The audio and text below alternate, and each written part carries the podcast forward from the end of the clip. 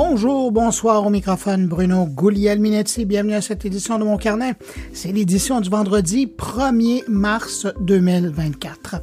Au sommaire cette semaine, ben, une rencontre avec la créatrice d'un nouveau cours qui va se donner à Polytechnique Montréal à l'automne prochain pour apprendre à faire du profilage de cybercriminels.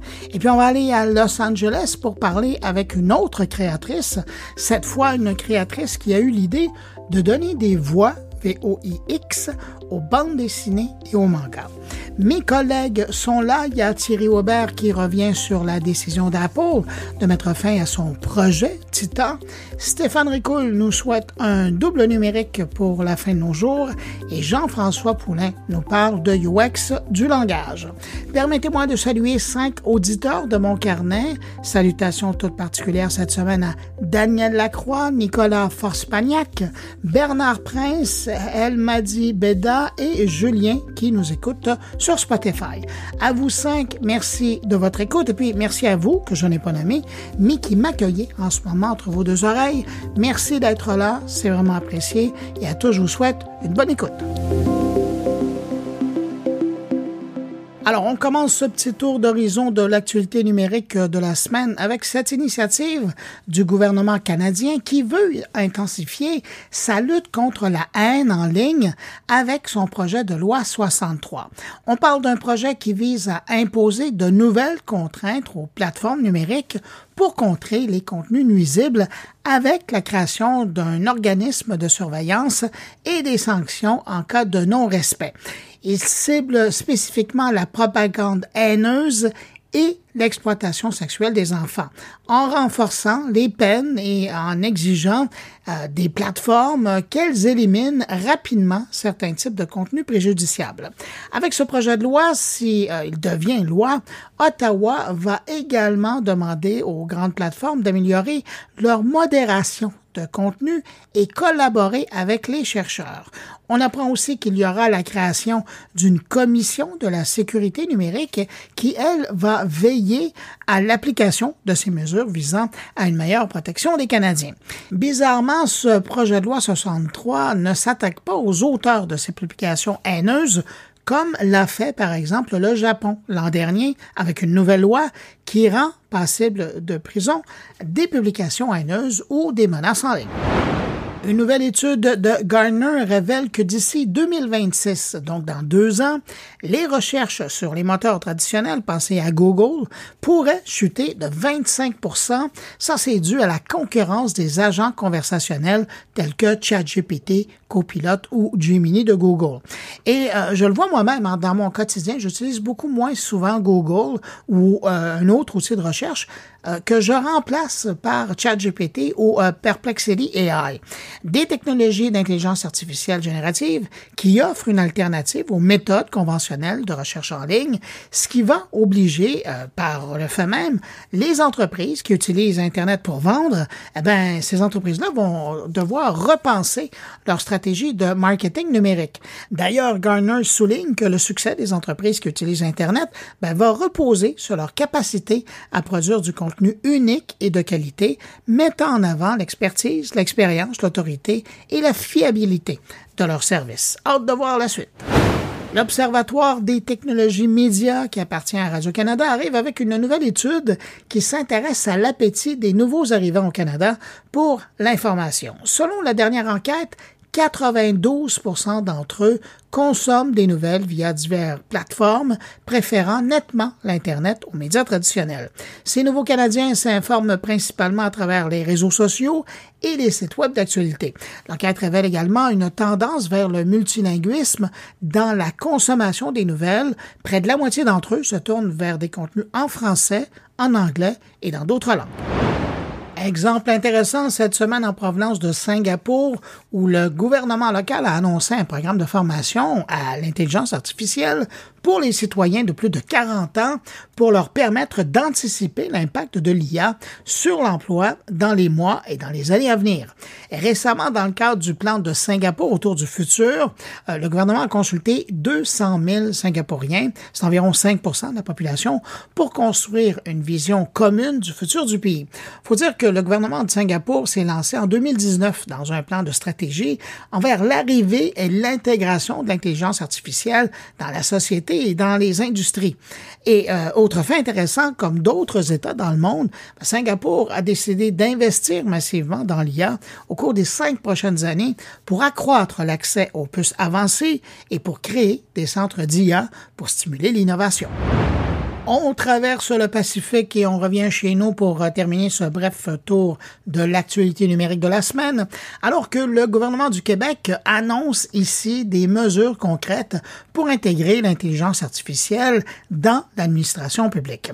À la suite du rapport du Conseil de l'innovation du Québec, dont on a déjà parlé avec euh, Luc Sirois, le ministre de la Sécurité et du numérique, Éric Kerr, a annoncé la création d'un registre public des systèmes d'intelligence artificielle, obligeant par le fait même les organismes gouvernementaux à déclarer leur initiative en intelligence artificielle. Et on a aussi annoncé la création d'un centre d'expertise en intelligence artificielle pour centraliser les connaissances et encourager l'adoption des meilleures pratiques. Ces actions visent à améliorer l'efficacité des services publics, réduire les coûts et enrichir l'expérience des citoyens. Pour nous parler de ces deux nouvelles initiatives, on va aller rejoindre à Québec le ministre de la cybersécurité et du numérique. Bonjour Éric. Bonjour, bonjour Bruno, comment allez-vous? Ça va très bien, merci. Monsieur Kerr, donc aujourd'hui, conférence de presse pour annoncer plusieurs choses, là, mais moi, ce qui m'intéresse, c'est vraiment la création d'un registre des systèmes d'intelligence artificielle qui est déployé dans l'administration publique et, mm-hmm. comme je le disais là, tout à l'heure, le centre d'expertise dans l'intelligence artificielle en analytique et en automatisation. Première chose, quand vous parlez de ce registre public, qu'est-ce que, dans votre tête, le registre va récupérer comme information? En fait, ce qu'on va récupérer, c'est le recensement de toutes les prestations électroniques de services et euh, les systèmes opérationnels qui intègrent l'intelligence artificielle et pour ensuite en faire euh, la constitution d'un registre et le rendre public. C'était une recommandation du Conseil de l'innovation. J'ajouterai à ça qu'on va aussi demander aux ministères et organismes de nous faire part des, euh, des, prestations électroniques de services qui sont en réalisation et qui vont inclure de l'intelligence artificielle ou qui sont en planification.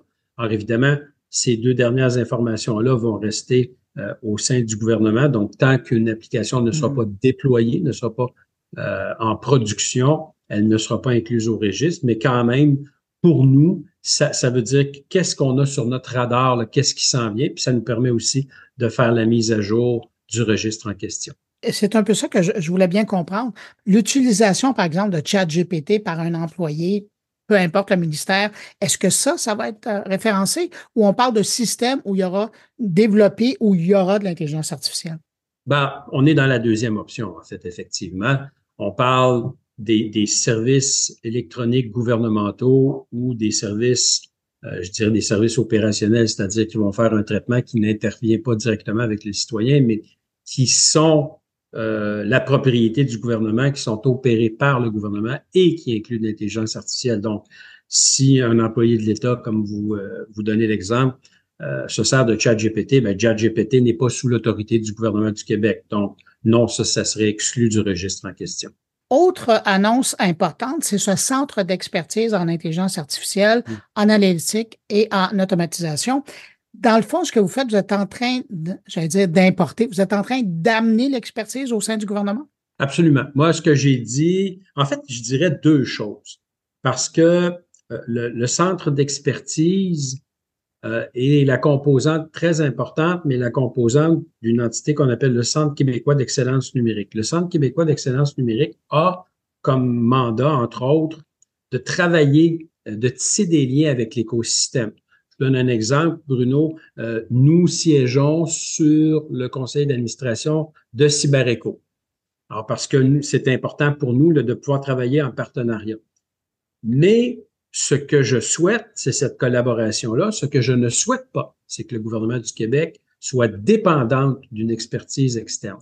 Donc, on veut effectivement, vous, vous visez tout à fait juste, on veut bâtir cette expertise-là à l'interne Et euh, après ça, on pourra avoir des projets en collaboration, en partenariat, mais d'égal à égal.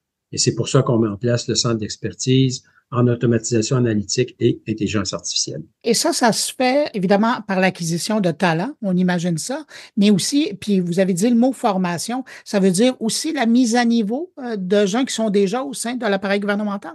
Absolument. Donc, il y a des gens euh, qui, bien évidemment, vous comprendrez, ont, une formation euh, qui, qui, les amène, qui les amène là mais à travers des projets pilotes, parce que ce dont on parlait aujourd'hui avec Mme Gagnon-Turcotte qui prend les rênes de, ce centre-là, c'est l'annonce aussi de trois projets, trois prototypes euh, de systèmes qui incluent de l'intelligence artificielle, donc des systèmes opérationnels, comme je le disais, là, qui vont faire, par exemple, du traitement de factures. Bon, euh, une fois que le projet pilote est, est complété, euh, on développe une expertise par rapport à, la création de ce, type de système-là. Un agent conversationnel, mais un agent conversationnel qui intègre euh, l'intelligence artificielle, donc plus du, du, côté de ChatGPT dont on vient de parler, euh, pour justement être capable d'avoir cette interface de communication-là avec le citoyen. mais évidemment, on fait ça à petite échelle, on le fait à travers des systèmes qui ne sont pas essentiels, et là où il y a un faible risque. Donc, un peu un carré de sable. Ben voilà. Et ça, et ça c'est dans l'objectif premier de donner de l'expertise, de l'expérience à nos gens à l'interne, donc de, de, les, de faire monter les, les, les faire monter en compétences. Est-ce qu'en même temps, vous allez en profiter pour établir un peu ce qu'on pourrait appeler comme des standards ou des objectifs? Oui, absolument. Ben, de toute façon, c'est une recommandation du Conseil de l'innovation de, d'avoir un cadre pour euh, l'intelligence artificielle. Et on m'a posé la question, mais pourquoi est-ce que vous commencez des projets si vous n'avez pas ce cadre? Ben, justement, parce que les projets qu'on fait, euh, puis, puis vous, vous, le disiez, là, on est dans une espèce de bac à sable où effectivement le, danger est, à peu près inexistant. Et parallèlement à ça, il faut travailler effectivement sur cet encadrement-là euh, et on fera une proposition aux Québécois à terme mais ça, c'est un travail qui implique plusieurs ministères, qui implique l'écosystème parce que euh, il faut, oui, effectivement, se donner un cadre, mais il faut que ce cadre-là euh, continue à permettre l'innovation. Le Québec est un leader en matière d'intelligence artificielle et, et, ce serait dommage de freiner cet élan-là. Quel a été le rôle de ce rapport par rapport aux deux annonces aujourd'hui? Très honnêtement, non, le registre n'était pas dans les plans. Et euh, euh, j'ai trouvé, nous, avons trouvé que c'était une excellente idée. Donc, ça, c'est vraiment une recommandation à laquelle on donne une suite. Je dirais que le rapport, euh, par exemple, on parlait du centre d'expertise, va jouer un rôle d'accélérateur. Alors, on se dit, ben oui, on pense que c'est la bonne direction. On regarde les tendances, je veux dire, on ne vient pas d'inventer l'intelligence artificielle ni son, son, intégration dans nos processus, mais quand même, on, on entend aussi dans l'écosystème et, dans la société civile en général qu'il y a des craintes par rapport à ça. Donc, oui, on avance prudemment. Et là, je vous dirais que le rapport vient comme nous donner un, un, cadre, un accélérateur qui dit, bah, ben, OK, oui, on va dans la bonne direction. Maintenant, il y a d'autres choses qui vont être à mettre en place. Donc, c'est vraiment un portrait, euh, un portrait global. Et le projet euh, Une IA pour le Québec, là, ben, c'est un ensemble de mesures à mettre en place. Donc, le rapport, il vient nous confirmer qui, euh, pour certains projets, qu'on est dans la bonne direction, qui, pour d'autres, ben, ça, il faudrait mettre ça en place, qui, pour, ah, OK, accélérer la, accélérons la réflexion sur euh, d'autres, d'autres éléments, notamment l'encadrement.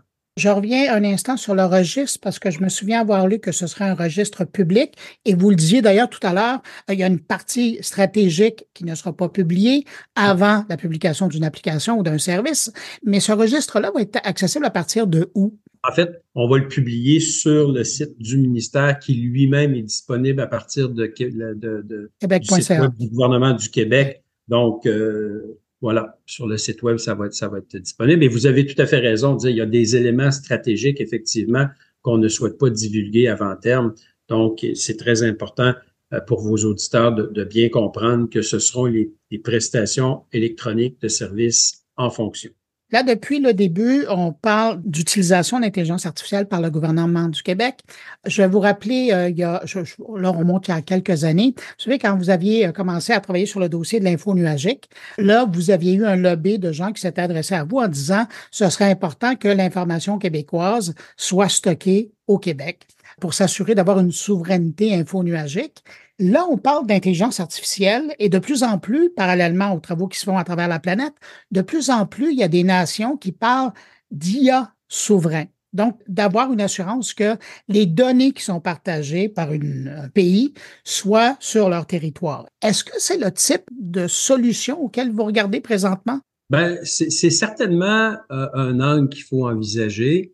Et dans le fond, votre question nous ramène au centre d'expertise. Quand je disais, on veut internaliser au sein du gouvernement du Québec cette capacité-là à concevoir, à réaliser et à déployer des projets qui incluent de l'IA pour améliorer l'efficience gouvernementale.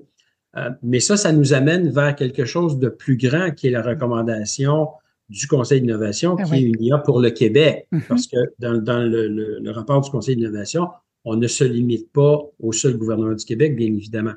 Et donc, oui, je pense que dans les, dans les réflexions qui, qui, qui vont nous, qui seront nôtres dans les, les prochains mois, dans l'encadrement, euh, c'est clair qu'il va falloir aborder cette question-là sous cet angle-là. Est-ce qu'on va y aller euh, de façon globale, c'est-à-dire est-ce qu'on va, est-ce qu'on va l'exiger systématiquement? Est-ce qu'on va euh, plutôt réserver à, à ça, ça pour des portions plus névralgiques. Ben, un peu comme vous avez fait avec les données. Là. Exactement. Euh, exactement. C'est un excellent exemple. Donc, on l'a fait pour les données, mais seulement pour les données dites stratégiques aux opérations du gouvernement. Le reste des données peut aller en info nuagique euh, public. Et, et, et, à ce moment-là, on respecte les accords aussi qu'on a avec euh, le, nos, nos, nos partenaires du Mexique et des États-Unis.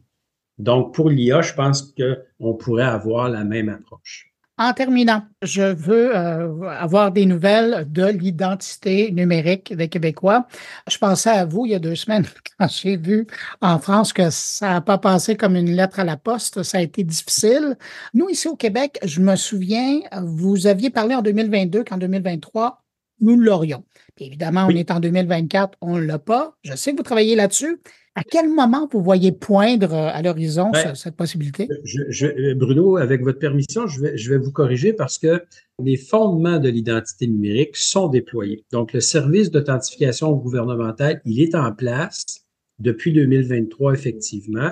Je dirais un peu malheureusement, dans toute la saga de la SAAC, ça a été occulté parce que l'interface d'authentification pour accéder au service de SACLIC, c'est le service d'authentification gouvernementale. Nous sommes à planifier son, son, déploiement plus vaste, évidemment, parce que ce qu'on veut, c'est que ça devienne à terme le seul service d'authentification utilisé par le gouvernement du Québec. Donc, ça, le déploiement, on est en cours de planification. On a quelques prestations de services qui sont maintenant euh, connectées à ce que j'appelle le SAG, donc le service d'authentification gouvernementale.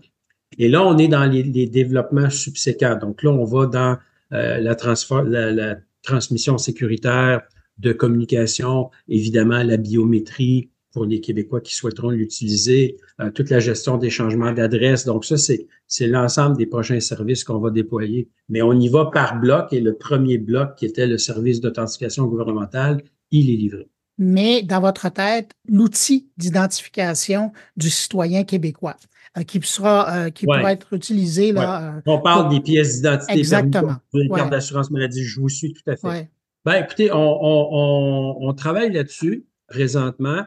Euh, je vous dirais que euh, ce qu'il faut ajuster, en fait, parce que c'est bien d'avoir son permis de conduire numérique ou sa carte d'assurance maladie numérique, mais si les systèmes qui, qui ont à traiter ces informations-là ne suivent pas, ça donne rien.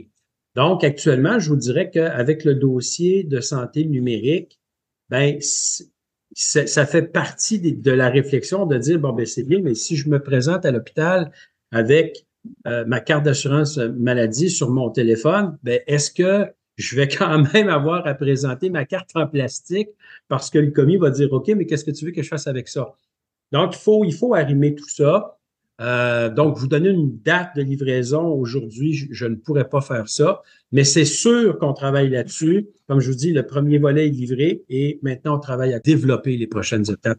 Ben, écoutez, je pense qu'on va, on va suivre ça de très près, puis je pense qu'on va se reparler de, de ce dossier-là. Merci beaucoup d'avoir pris de votre temps pour euh, m'expliquer en détail euh, ce qu'allait être ce registre et ce centre d'expertise.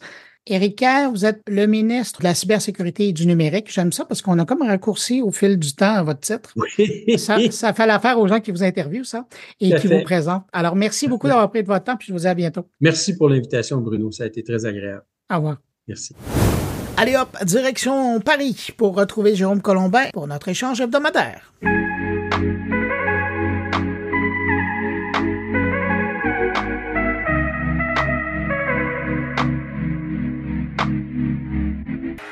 C'est le moment d'aller rejoindre à Paris Jérôme Colombin. Salut. Salut Bruno Guglielminetti. Mais écoute, c'est formidable. Tu jaillis comme ça dans mon podcast. Ah, écoute, je suis désolé. Je m'excuse auprès de tes auditeurs. mais comme j'ai dit à mes auditeurs qu'on allait te rejoindre à Paris, hein, promesse faite euh, et tenue. Promesse tenue. Et voilà. Ouais. Jérôme, je veux absolument parler avec toi parce que cette semaine, tu étais en Espagne, à Barcelone, pour le grand événement qui se répète mmh. depuis de nombreuses années et qui s'intéresse particulièrement au monde de la téléphonie mobile, mais pas que, parce que de plus en plus, les années passent et euh, Barcelone devient la capitale euh, du tout connecté aussi. Ah oui, complètement. Euh, c'est vrai que c'est le Mobile World Congress, mais c'est mobile au sens Je voulais t'entendre le dire. C'est toutes les formes de mobilité, soyons clairs. Traditionnellement, c'est la grande fiesta du smartphone, et puis c'est devenu la grande fiesta des réseaux. Hein, c'est là qu'ont été présentées les premières expérimentations de 5G, ah, la 4G avant. Ouais. La 4G avant. cette année, on, on mmh. Parlait de la 5,5G. Je savais même pas que ça existait. J'ai découvert ça sur place. Et aussi de la 6G qui est ouais. déjà en préparation. Mais il n'y a pas que ça. Tu as raison. C'est euh, la mobilité sous toutes ses formes avec les objets connectés. Et puis euh, même jusqu'aux voitures, parce qu'il y avait des voitures. Hein, il y a le constructeur chinois Xiaomi qui a présenté euh, sa future voiture électrique connectée. Euh, il y a Huawei qui parle aussi beaucoup de, de voitures. Euh, et puis même, sans oublier les, les taxis volants, enfin les, les, espèces de de, de drones, de, de quadricoptères, ouais, de ouais. drones, euh, voilà, qui sont encore très conceptuels. Hein, C'est des prototypes. Mais euh, dans ce que tu as vu, qu'est-ce que tu retiens? Ben, Évidemment, bon, tout ce qui est téléphone et, et nouvelles technologies, tu en as parlé largement cette semaine sur les réseaux sociaux. Absolument. Mais parallèlement, euh, et il y a une vidéo qui, euh, qui t'a trahi. Zut! Et, non, non, mais regarde, c'est bon. Hein. On, on, voit ta transparence par rapport à, à, ce que tu vois. On a vu cette fameuse paire de lunettes faite fait par un fabricant chinois qui euh, se voulait être un traducteur en, en, temps réel, mais finalement qui, euh, ce qui foirait. Bah alors, j'ai passé la vidéo parce qu'elle était amusante. C'est un oui. peu l'effet Bonaldi, euh, l'effet salon. Ça a pas très bien marché. C'est des lunettes qui sont censées traduire les conversations sous forme de, de sous-titres. En fait, mm -hmm. tu, tu, lis euh, sur euh, devant tes yeux ce qu'une personne en face te dit dans une autre langue. C'est vrai que je les avais essayés l'an dernier. C'était très très très très expérimental. Cette année, on m'a dit vous allez voir, ça marche beaucoup mieux parce que maintenant c'est en local, il y a plus besoin de connexion internet. Et là, il se trouve que bah, dans la folie du salon, la bousculade, le truc, le machin, l'appareil qui est pas initialisé, il est pas bien configuré, j'appuie pas aux bons endroits, etc. Effectivement, ça n'a pas marché. Euh, mais je ne jetterai pas le truc à la poubelle. Je pense non, que... mais de toute façon, l'an prochain, euh, tu pourras le, ré le réessayer. Euh, oui, exactement. Je réessayerai l'an prochain. Ouais. Ah, moi, j'aime beaucoup que... ces lunettes connectées. Est-ce que tu as aimé ton expérience avec PNI? Bon, c'est pas toi qui le portais, mais tu étais quand même à, à quelques centimètres de l'appareil. Effectivement, j'ai vu comment ça fonctionnait, ce fameux euh, AI Pin, là, le, ce, cet assistant qu'on porte clipsé sur le vêtement. Écoute, ça marche bien euh, apparemment parce que même dans le brouhaha du salon, eh bien, euh, il entendait bien, il répondait bien, le son était très fort, euh, la compréhension était à peu près bonne. Il y avait beaucoup de délais parce que là, pour le coup, il y a, ça utilise la connexion internet. Euh, maintenant, ça répond pas à la question est-ce que j'en ai vraiment envie et ça va remplacer mon smartphone, même dans certaines circonstances? Alors j'ai une interview d'une représentante de la, société américaine Human euh, que mes auditeurs euh, vont pouvoir entendre dans quelques minutes dans, dans Monde numérique et elle explique un peu la philosophie de, tout ça. Bon, c'est un produit en devenir, hein, il faut le dire. Ouais, puis à, à, voir la démo, ça montrait encore qu'au niveau de la vie privée, euh, on n'est pas là. Hein. C'est un choix qu'on fait d'exposer nos communications à tout le monde avec ça. Alors attention parce que le truc ne se déclenche que quand tu appuies dessus. Hein. Euh, oui, mais c'est tout le monde qui entend ce que tu oui, cherches. Effectivement, effectivement. C'est les conversations. oui, tout à fait. L'assistant te parle, donc tu peux pas utiliser ça euh, dans le bus, enfin quoi, dans le métro chez nous. Euh, il y a des gens qui se gênent pas pour euh, téléphoner et avoir des conversations à voix haute, remarque. Hein. Mais quelqu'un de bien civilisé comme toi va prendre son téléphone, le porter à l'oreille, tenter d'être discret. Bon, même si tout le monde est curieux de savoir qu'est-ce que tu peux dire au téléphone. Mais avec la PIN AI ou la AI PIN, oublie ça, là, tout le monde va entendre. Euh, Absolument. C'est un, cas de figure qui est qui est voilà, c'est pas bon pour euh, certaines situations. Enfin, est-ce qu'il y a d'autres trucs un peu inusités euh, qui t'ont marqué? Oui, inusités comme tu dis. Alors j'ai vu alors bon les taxis volants, j'en ai parlé. j'ai revu notre ami Ameka. Ça te dit quelque chose, Ameka Tu la connais, Ameka parce que tu l'as vu au CES de Las Vegas. C'est cette robot, je dis une robot parce qu'elle a un profil féminin en fait. Elle, est tout, elle est partout. Hein. Elle est partout. Je sais pas, il y a combien de versions là, parce qu'à un moment donné, elle peut pas vraiment être partout comme ça. Mais chaque semaine, elle est à quelque part. Je pense qu'il y en a plusieurs. Non, mais attends, c'est un business de toute façon, parce que euh, ça y est, comme c'est un truc qui marche à peu près bien, eh bien, euh, elle est vendue, elle est commercialisée. Alors, j'ai pas le prix et elle est louée. Et en fait, là, elle était sur le stand d'un opérateur des Émirats Arabes Unis. C'est pour faire le show, c'est pour faire l'attraction, parce que bah, c'est vrai qu'elle est, assez impressionnante. Non, alors attends, c'était pas elle. Ça, c'était euh, l'autre là comment elle s'appelle? C'était l'autre robot que j'aime pas. ah, t'as déjà un froid avec une robot. Oui, parce que je trouve qu'en tant que robot, elle est pas terrible et en fait, on a essayé de construire un, storytelling sur cette créature euh, qui est totalement artificielle. En fait, c'est, elle est moins intelligente que, ah. que mon assistant vocal. Euh, et depuis, vous avez un froid, vous vous parlez plus. Et depuis, on se parle plus. Et puis, non, mais je pense que ils en font trop, une espèce de poupée comme ça, euh, démonstrative. Ameka est un peu plus intéressante parce que au niveau intelligence artificielle, je sais pas ce qu'elle vaut, mais au niveau robotique elle est vraiment avancée, notamment sur les expressions de visage, euh, etc. Donc euh, il y a l'aspect robotique qui est un, peu plus intéressant. Mais moi, je veux pas qu'on, enfin, ça m'énerve qu'on considère les robots comme ça. On te met des, robots avec un, semblant d'agent conversationnel, et puis euh, t'invites deux journalistes idiots qui vont poser des questions. Alors, euh, est-ce que c'est la fin du monde? Est-ce que vous allez détruire les humains? Ça n'a aucun sens, quoi. C'est faire croire aux gens que ces choses-là ont une conscience, et c'est absolument absurde. Ce sont des jouets quoi, rien d'autre. Donc il faut se calmer. Mais bon, c'est joli à voir. Non, c'est pas ça. J'ai vu un truc assez rigolo. Alors je pense que ça n'a pas grande utilité, mais c'est intéressant parce que c'est un défi technique qui a été euh, relevé et qui a été, euh, qui est quasiment euh, gagné. C'est le smartphone entièrement souple qui peut se mettre autour du poignet comme un bracelet. Euh, j'ai passé une vidéo sur les réseaux sociaux, tu l'as peut-être vu passer, c'est euh, Motorola qui fait ça, et bah, c'est plutôt joli. Alors bon, j'ai eu des retours, hein, des gens sur les réseaux qui m'ont dit mais à quoi ça sert? Euh, Moi ça m'intéresse pas du tout et tout. Oui, je, je conçois, c'est pas forcément le truc que tu meurs d'envie d'acheter, mais bon. Est-ce qu'on va chercher le marché des gens qui portent des bracelets? Moi je pense qu'ils vont chercher, ils vont rien chercher du tout parce que pour l'instant ce n'est qu'un concept, c'est pour voir tester précisément un peu les réactions, envisager des des, cas d'usage, mais c'est pas du tout fait pour être commercialisé. C'est le côté tech du on peut le faire, alors on va le faire. Mais ça ne veut pas dire que ça répond à un besoin et que c'est vraiment intéressant. Mais le résultat est joli. L'écran est vraiment souple et c'est ça, c'est troublant. Et pour les batteries, comme tu le sais, les batteries ne peuvent pas être souples. En fait, ils ont contourné le problème en faisant des tas de petites batteries euh, qui sont connectées les unes aux autres, ce qui fait que l'appareil est souple, mais il est un peu cranté, il fait crac, crac, crac comme ça. on, le tourne un peu comme un, voilà, comme s'il était articulé en fait. Est-ce qu'il perd de son autonomie dû à ses petites batteries ou?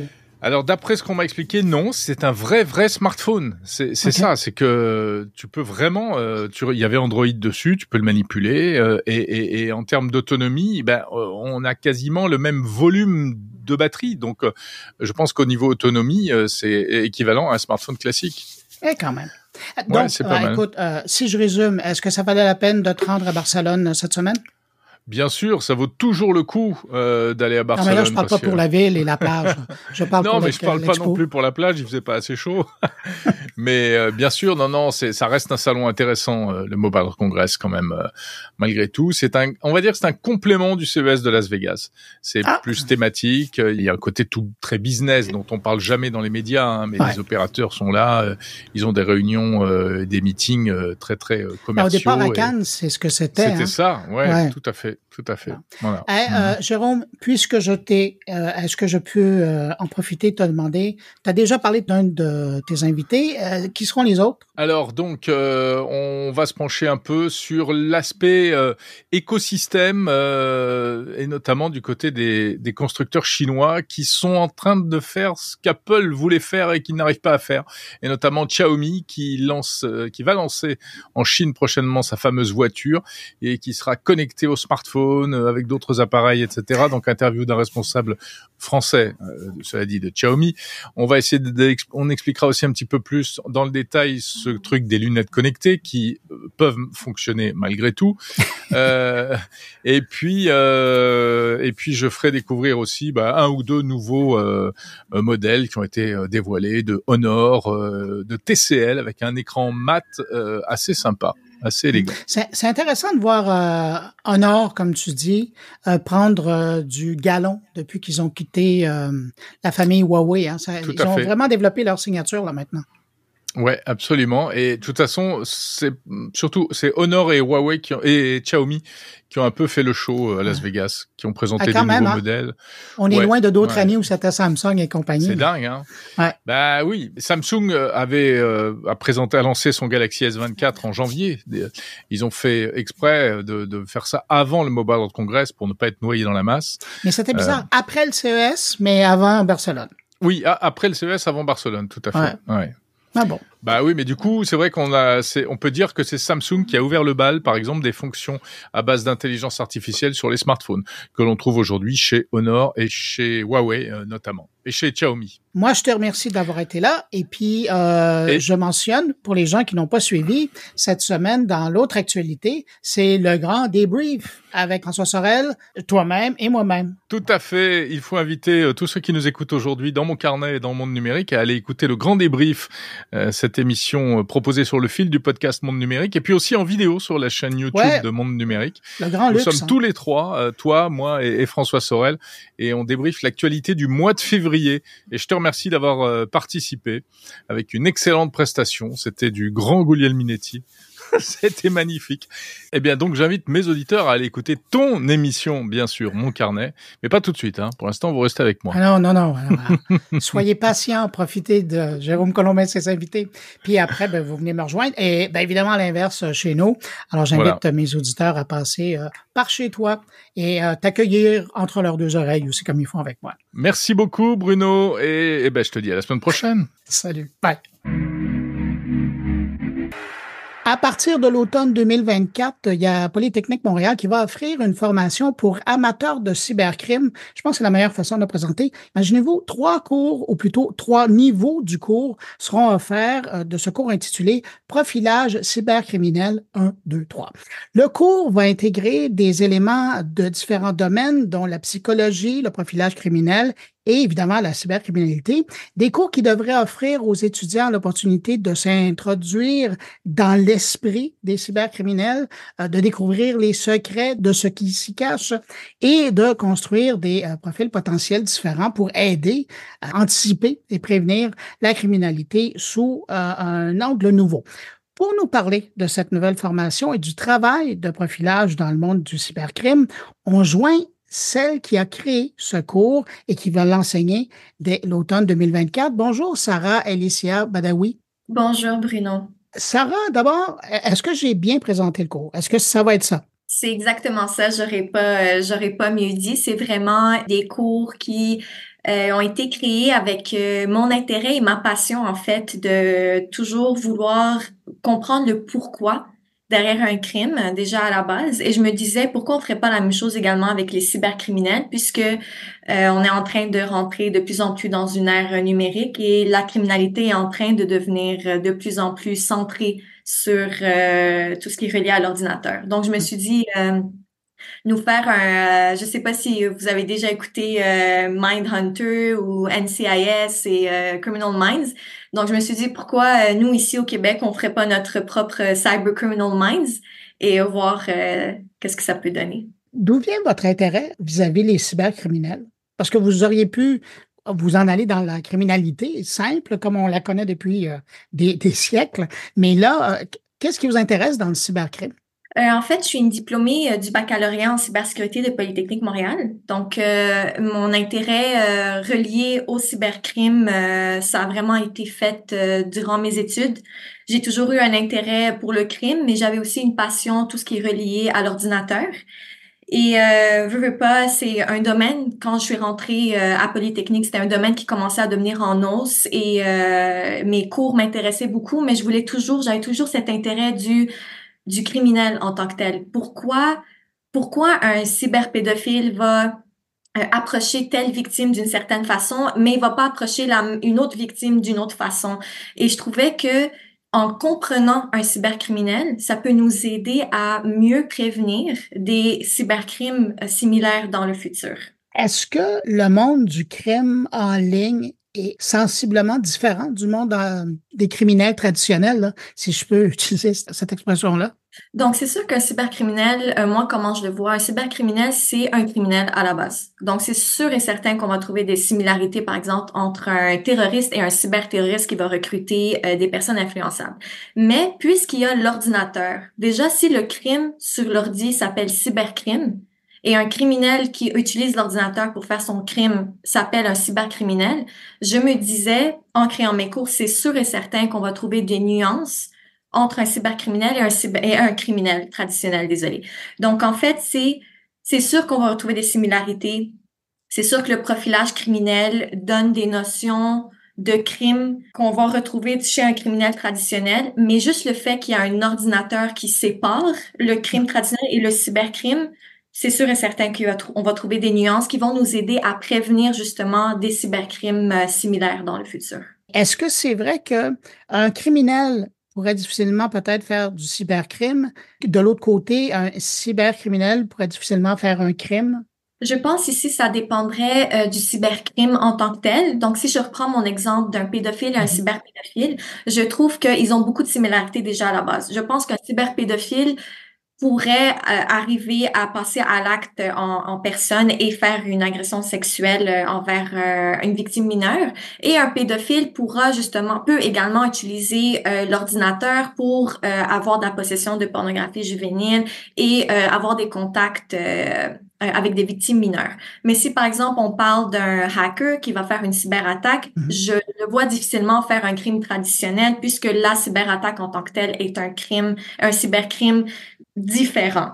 Donc, je pense ici, c'est vraiment euh, nuancer les types de cybercrimes et je pense que c'est des exemples justement euh, vastes et différents. Qu'est-ce qui va se passer dans vos cours? Évidemment, il y a une présentation qui va être faite à l'avant, mais qu'est-ce que vont vivre vos étudiants? Moi, en fait, ce que je veux faire, c'est passer par différents cybercrimes et donner des notions pour chacun. Donc, c'est sûr qu'on va passer par qu'est-ce qu'un cyberpédophile, comment on peut le différencier d'un pédophile, ou qu'est-ce qu'un cyberterroriste et comment est-ce qu'on le, on le diffère à un terroriste et comment ces deux euh, criminels peuvent se compléter pour arriver à un certain acte. Qu'est-ce qu'un hacker? Qu'est-ce qu'un ethical hacker en anglais également? Euh, qu'est-ce qu'un cyber-intimidateur et comment est-ce qu'on peut le différencier à un intimidateur euh, traditionnel? Donc, le premier cours, c'est des cours théoriques. Le premier cours sera plus théorique, beaucoup plus de notions. Et arrivé au deuxième cours, c'est là que je donne la balle euh, aux étudiants et c'est là qu'on va, euh, avec des articles d'actualité, des différents documentaires, les laisser par eux-mêmes payer des profils hypothétiques d'après les articles qu'on va étudier, d'après les documentaires qu'on va étudier, des discussions en classe, des présentations, et les laisser justement vraiment eux-mêmes faire les recherches. Parce que je trouve qu'en faisant nos recherches, on est capable de mieux apprendre également. Et c'est des profils potentiels, hein, c'est des profils hypothétiques, c'est vraiment des cours pour nous faire, euh, nous donner une ouverture au profilage cybercriminel, mais ce sont des profils qui pourraient peut-être également être utilisés dans des prochaines recherches. C'est ça, c'est ça le but de mes cours. Et le troisième, on va se concentrer sur les techniques d'entrevue et d'enquête, euh, des techniques d'entrevue, d'enquête, désolé, et d'interrogatoire basées sur les profils de cybercriminels que nous avons étudiés dans les deux premiers cours. Donc, c'est des cours qui se suivent, mais qui vont regarder euh, différents points de vue. J'ai l'impression que vous allez beaucoup plus loin que ce qui est enseigné présentement à Polytechnique Montréal ou, même dans d'autres types d'enseignements euh, par rapport à la cybersécurité. Vous voulez vraiment focuser sur les gens qui commettent ces actes-là. Exactement. Et en fait, euh, l'idée m'est venue parce que je suis en train de poursuivre des études supérieures euh, moi-même en profilage criminel et je vais poursuivre après ça je voulais en fait baser mes, mes cours sur ce que j'apprends en profilage criminel. Donc, j'étudie en ce moment des euh, criminels traditionnels. Mais je voulais prendre ces notions-là, prendre mes notions que j'ai apprises dans mon baccalauréat en cybersécurité et voir comment est-ce que je peux les adapter. Pourquoi comment je peux faire pour apprendre à comprendre un cybercriminel? Donc, en fait, c'est nous mettre dans la peau d'un cybercriminel. Euh, je viens d'avoir cette anecdote dans ma tête rapidement. Et en fait, c'est comment est-ce qu'un cybercriminel est capable de passer à l'acte? C'est parce qu'il nous étudie, nous, en tant que ses victimes potentielles. Il nous connaît. Il sait comment nous manipuler. Il nous comprend. Mais comment il fait ça? C'est parce qu'il nous étudie. Il sait comment nous chercher. Il sait comment nous avoir. Donc, pourquoi nous, on fait pas la même chose? Pourquoi on n'étudie pas le cerveau d'un cybercriminel pour justement le comprendre et mieux aider à mieux prévenir la cybercriminalité.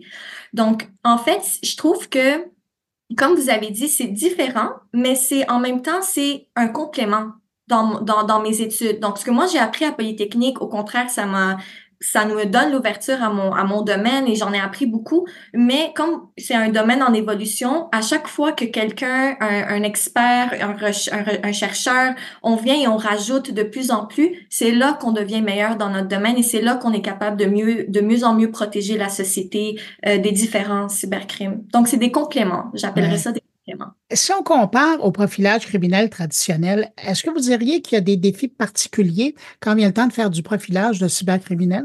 Des défis particuliers, euh, oui, parce que en fait, euh, un cybercriminel, dès le début, on le voit pas.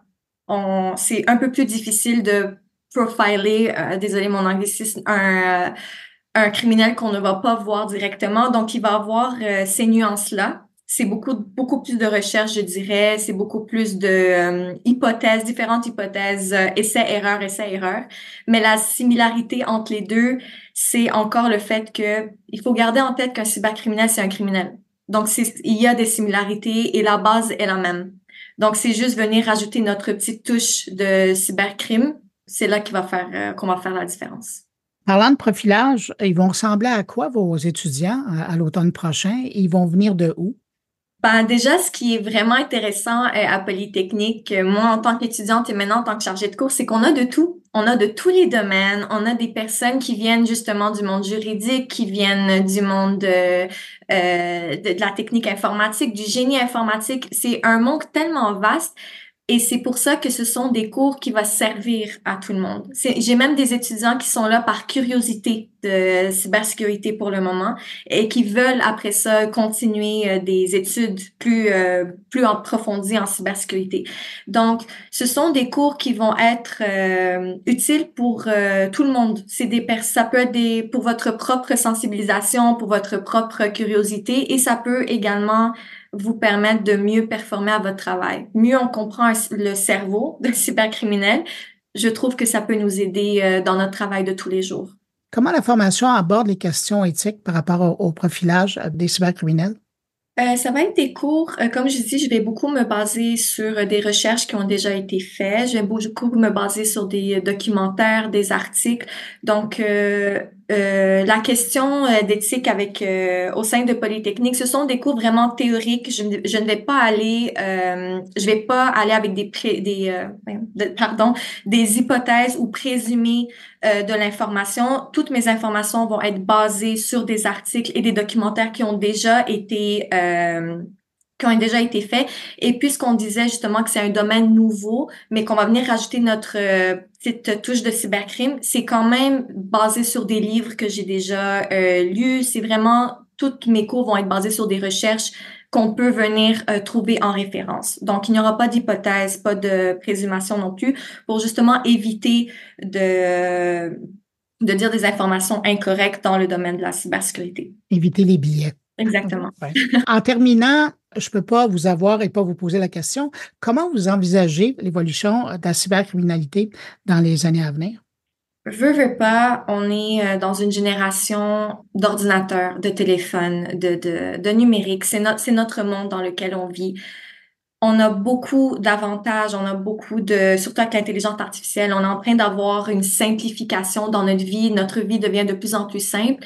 Mais je vais pas vous mentir, c'est sûr que les experts en cybersécurité, on ne va jamais manquer de travail. Et c'est pour ça que c'est très important à chaque jour, les chercheurs, les experts, les différentes personnes qui travaillent dans le domaine de la cybersécurité, je lève mon chapeau parce que c'est un domaine qui évolue à chaque jour. Les cybercriminels, leur job de 9 à 5, c'est de nous étudier et de trouver des nouvelles façons de créer des nouvelles façons de faire des cybercrimes. Et d'où notre côté, de d'année en année, c'est sûr que ça va évoluer, mais j'espère et mon but, c'est vraiment de m'assurer euh, de former les futurs euh, ingénieurs ou euh, techniciens ou experts en cybersécurité d'être mieux alertes et de mieux protéger à leur tour monsieur et madame tout le monde du Canada. Donc, c'est vraiment, je vous dirais que c'est en train d'évoluer d'une façon extraordinaire. C'est en train, chaque jour, on, on, on, voit des articles et des, des nouveautés dans le domaine. Ça fait peur, mais je me dis que il y a beaucoup de monde qui rentre dans ce domaine, il y a beaucoup de monde compétent qui, qui ont cette passion et qui ont cette envie d'aider et de protéger la société. Donc, euh, je suis optimiste qu'on est capable également de, de faire un frein et de réduire la cybercriminalité dans les années à venir. Et grâce à vous, bientôt, on pourra parler de cyberprofilateur ou profilatrice québécois, québécoise.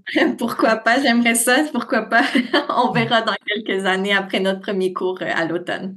Sarah Eliessa Badawi, vous êtes chargée de cours à la Polytechnique Montréal et vous présentez ce nouveau cours à compter de l'automne 2024. Merci d'avoir pris de votre temps pour répondre à mes questions. Merci beaucoup, Bruno.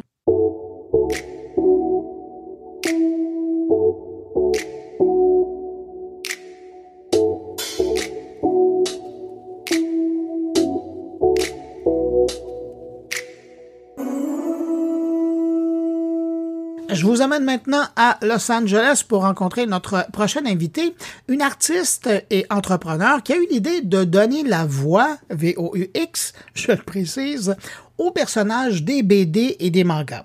Aujourd'hui, si vous téléchargez l'application Legend HQ sur iOS ou Android, vous trouverez déjà un catalogue bien rempli d'œuvres où vous pouvez écouter les BD plutôt que les lire.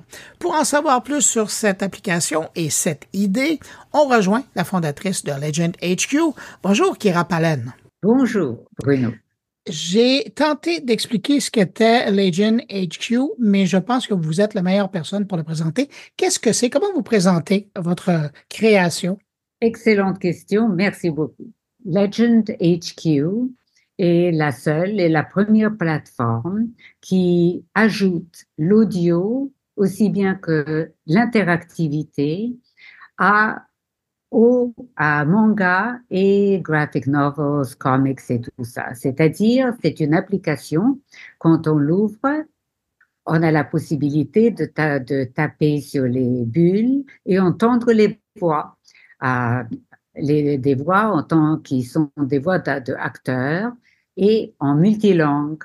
Ah, ça permet aussi une certaine interactivité super amusante où on peut se, ah, se record, s'enregistrer mmh. en train de dire une des phrases, les phrases choisies, ah, du caractère choisi dans le manga choisi. et une fois enregistré, partager ça avec ses amis, sa communauté, tout ça, ce qui donne un côté amusement et justement interactif. Voilà, donc ça c'est la clé pour expliquer ce que nous sommes. J'espère que c'était compréhensible. c'était très clair et c'était mieux que moi au début. Mais là, d'où vous est venue l'idée de donner une voix aux personnages de bande dessinée, de manga?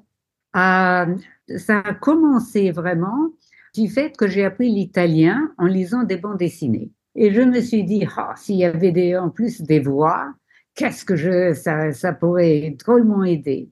Donc la première étape était, hmm, ça peut très bien être utilisé en tant que euh, apprentissage. Et puis je me suis dit, finalement, c'est du pure entertainment. Tout comme Netflix, tu peux regarder le film à cœur joie, et si tu veux le voir euh, dans des langues différentes pour apprendre quoi que ce soit, eh bien, tu es la bienvenue à de profiter de ce que ce qui est proposé. Donc, on est passé de l'apprentissage de langue en, pure entertainment. Et avec ça, comme comme proposition, on a commencé à, collaborer avec Paris Saint-Germain, à PSG, avec les Dallas Mavericks, qui ont très bien compris que c'est un super outil pour tous les brands qui veulent communiquer avec la Gen Z. Mais là, je comprends, là, vous me donnez l'exemple des marques qui voient un, intérêt pour, être en contact avec leurs fans, avec les gens qui, s'intéressent à, ce qu'ils font.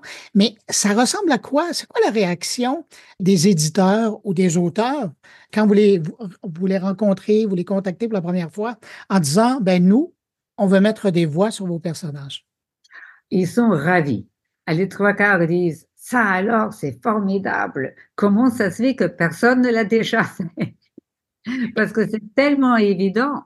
Et pourtant, et pourtant.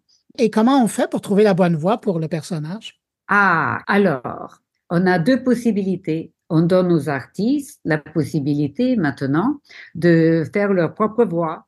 Donc, par exemple, ça leur donne l'opportunité de parler à leur communauté et leur dire, hey, qui veut faire la, la voix du caractère Z euh, de ma prochaine euh, œuvre euh, ou aux amis, hey, on se met tous ensemble pour faire quelque chose. donc, ça c'est une chose, mais surtout le fait de pouvoir parler à leur communauté et demander à leur communauté qui donc se sent intégrée dans, dans l'œuvre de l'artiste, euh, et évidemment, c'est très bon pour leur popularité, pour leur euh, euh, présence. Donc, c'est complètement ouvert.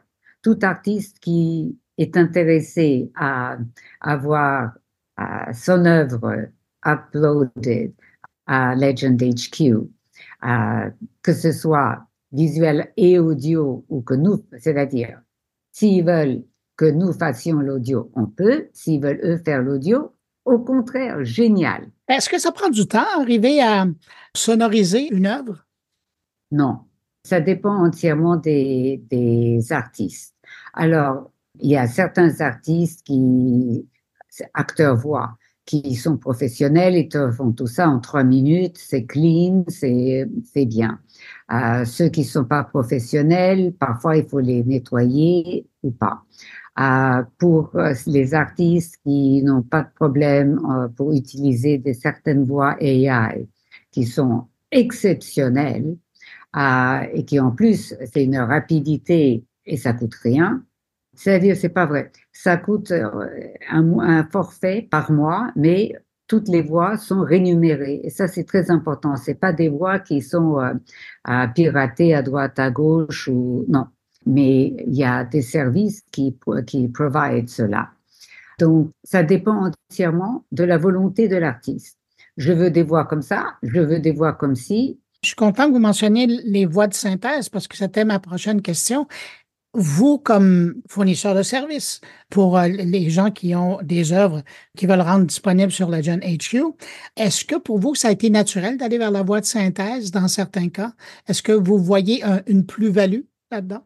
Un avantage?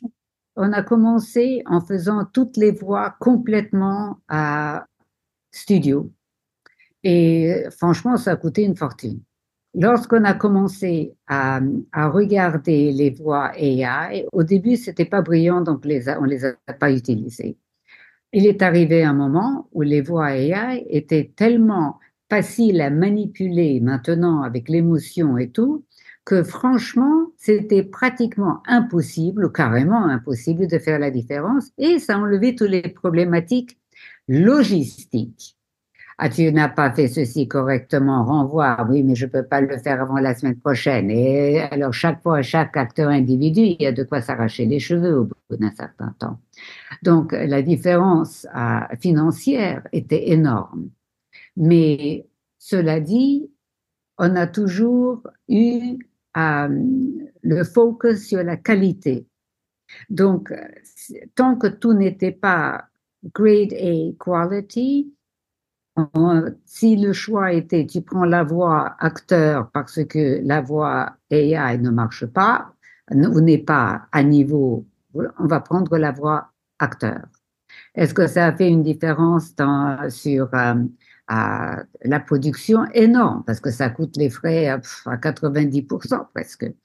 Mais je ne veux pas que ce soit à l'insu de, des acteurs qui peuvent le faire.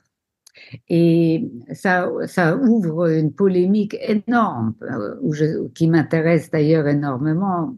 Euh, et je pense que la, la vérité, c'est que les acteurs qui comprennent comment utiliser leur voix avec la AI pour monétiser en quantité sont ceux qui vont vraiment pouvoir prendre un, profit énorme de ce que AI fonctionne.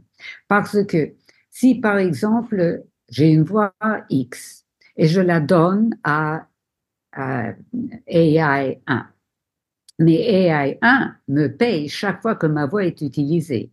Or, à quelqu'un à Taïwan, quelqu'un en Corée, tous ces gens, jamais n'entendraient ma voix. Il faudrait aller à travers l'agence, à travers les plateformes, on n'en finit plus avec les histoires de recherche. Et en plus, on ne sait pas qu'est-ce qu'on va obtenir. Et en plus, il y a tous les emmerdements de communication. Donc, si je touche le tiers, le quart de ce que je toucherais si je le faisais live, et en plus j'ai une énorme visibilité de beaucoup préférable, non? Mais si je tiens absolument à avoir le contrôle de ma voix et, la communication directe avec chaque société, etc., eh bien, la plupart des sociétés vont dire on préfère avoir euh, la sécurité de la livraison, parce que c'est surtout ça. Et la qualité de la livraison, il n'y a pas des sons au début, des sons au milieu, des sons à la fin. Et malheureusement, c'est quelque chose qui, qui est très prévalent. Mais vous qui êtes dans la capitale internationale des acteurs et des actrices, justement dans ce contexte-là, est-ce que vous pensez que les agents qui représentent ces voix sont conscients des possibilités et, et poussent dans ce sens-là pour s'assurer que les acteurs de la voix puissent tirer parti des intelligences artificielles comme ça? Je pense que c'est très mal communiqué et c'est pas encore correctement organisé. Une fois que ce sera communiquer de façon beaucoup plus économique euh, du point de vue commercial, pardon, euh, et que l'organisation de, internationale de comment de voix à disposition et euh, le contexte financier qui l'accompagne sera plus visible, transparent et mondial, je pense qu'il y aura une grande partie de voice actors qui vont en profiter. Mais on n'est pas encore là. Comme on est dans le business carrément, on a trouvé les, euh, une boîte qui fait des voix extraordinaires, mais il faut faire les recherches, il faut vouloir, il faut avoir besoin. Donc, il faut tout ça. Et quand une personne, quand c'est une petite société, ils vont, trouver, ils vont prendre la voix d'à côté. Donc, c'est vraiment une, euh, une histoire de visibilité et de compréhension. Et les acteurs, ils écoutent pas toujours. Ils sont tellement euh, effrayés par ce qu'ils pensent euh, et la fin de leur carrière qu'au lieu de bien penser, bien écouter et bien essayer d'adapter ce qu'ils entendent sur un niveau plus large, ils se mettent sur la défensive. Et c'est pas nécessairement une stratégie qui leur ferait du bien. Moi, je suis écrivain aussi, n'est-ce pas? Donc, j'ai deux euh, chapeaux. J'ai le chapeau entrepreneur, j'ai le chapeau écrivain. Donc, en tant qu'artiste, je comprends toutes les, euh, les problématiques pour tout ce qui est art, que ce soit écriture, voix, tout ce qu'on veut. Donc, je défends euh, les, tout ce qui est artistique avec, euh, avec entrain. Mais en même temps, je comprends euh, ce dont a besoin une société pour pouvoir par survivre et pouvoir payer les artistes. Donc, il faut voir les deux côtés de, de, euh, de la monnaie, n'est-ce pas? Et à ce moment-là, il faut trouver l'équilibre. Et c'est l'équilibre qui n'a pas encore été bien euh, entretenu, bien, euh, bien euh, défini bien regarder. Quoi. Ouais. Et dans le domaine, tout reste encore à faire, hein, avec les différents modèles qui vont s'établir. Avant de vous laisser, je veux revenir sur quelque chose que vous disiez. Je vous ramène à Legend HQ. Vous disiez que vous étiez prête à accueillir euh, ceux qui étaient intéressés à se joindre à votre initiative, mais, mais je présume que comme curatrice de contenu, qu'est-ce que vous cherchez comme œuvre à partager sur euh, Legend HQ? Surtout manga et webtoons en priorité en ce moment manga. Cette priorité changera dans à peu près 3-4 mois en webtoons. Euh, je cherche tout ce qui est sport, tout sujet sur le sport, que quelque sport que ce soit, et toute œuvre, que ce soit fantastique, romantique, ce qu'on veut, mais évidemment quelque chose où la qualité, l'histoire est bien racontée et bien illustrée, comme toute personne, comme toute société, bien sûr. Kira Palen, je rappelle, vous êtes fondatrice de Legion HQ. Et puis, ben, je vous remercie d'avoir pris euh, de votre temps pour répondre à mes questions. Merci, Bruno. Ici Patrick Pierra, éditeur de l'infolettre InfoBref. Connaissez-vous InfoBref? C'est un moyen simple et gratuit de connaître chaque matin l'essentiel des nouvelles importantes.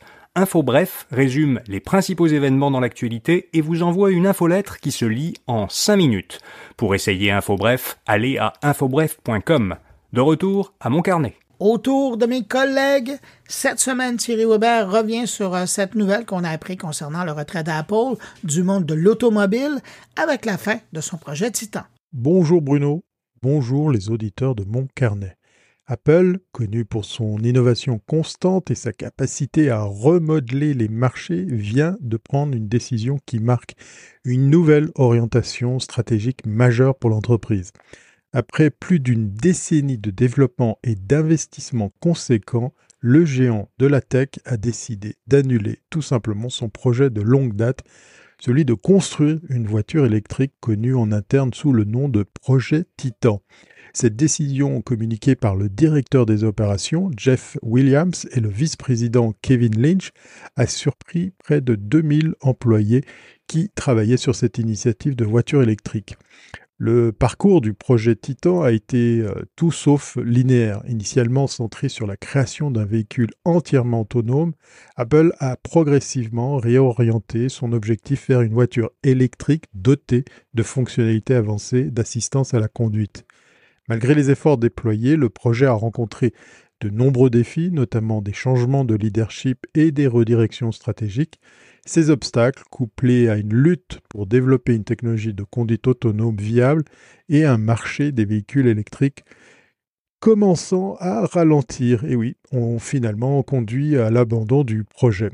L'annulation du projet Titan n'est pas sans conséquence pour les employés euh, impliqués. Alors que beaucoup seront transférés vers la division AI d'Apple, d'autres pourront éventuellement se repositionner dans différentes parties de l'entreprise. Néanmoins, cette décision entraînera également des licenciements, bien que le nombre exact de travailleurs affectés reste un peu flou à ce stade. Cette décision reflète une tendance plus large dans l'industrie automobile, avec plusieurs grands constructeurs, y compris Tesla, réévaluant leur investissement dans les véhicules électriques dans un contexte économique mondial morose et une augmentation du coût de l'emprunt. L'annonce de l'annulation a été accueillie par un tweet d'Elon Musk, PDG de Tesla, soulignant l'impact significatif de cette nouvelle sur le secteur. En choisissant de rediriger ses ressources vers sa division intelligence artificielle, en, particulier sur l'IA générative, Apple signale son intention de se concentrer davantage sur les technologies émergentes. Cette décision marque la fin de l'un des projets les plus ambitieux d'Apple à ce jour et met en lumière le changement de priorité de l'entreprise vers le domaine en pleine expansion de l'intelligence artificielle. Cette réorientation vers l'IA générative pourrait ouvrir de nouvelles avenues pour Apple, lui permettant de renforcer sa position sur le marché des technologies de pointe et d'offrir des innovations révolutionnaires. L'IA générative, capable de créer du contenu complexe et varié, de la musique aux images et au texte, pourrait transformer la manière dont nous interagissons avec les technologies et enrichir l'écosystème de produits d'Apple. Ce qui est clair cependant, c'est qu'Apple est prêt à embrasser l'avenir de l'IA, marquant ainsi le début d'un nouveau chapitre passionnant pour l'entreprise. En conclusion, la décision d'Apple d'abandonner le projet Titan et de se tourner vers l'IA eh ben, reflète non seulement un changement stratégique pour l'entreprise, mais aussi un signe avant-coureur de l'évolution du marché automobile dans son ensemble. Ces dernières années, nous avons été témoins d'un enthousiasme croissant pour les véhicules électriques, alimenté par une prise de conscience environnementale et des avancées technologiques significatives. Cependant, la réalité économique actuelle marque un ralentissement global et une augmentation des coûts d'emprunt qui a poussé d'ailleurs plusieurs constructeurs euh, automobiles, ici aussi en Europe, à reconsidérer leurs plans en matière de véhicules électriques. Et je ne ferai pas ici la longue liste des marques qui ont décidé de revenir en arrière. Alors, en attendant, bah, préférez la marche à pied ou les transports publics. Portez-vous bien et à très bientôt si c'est pas avant.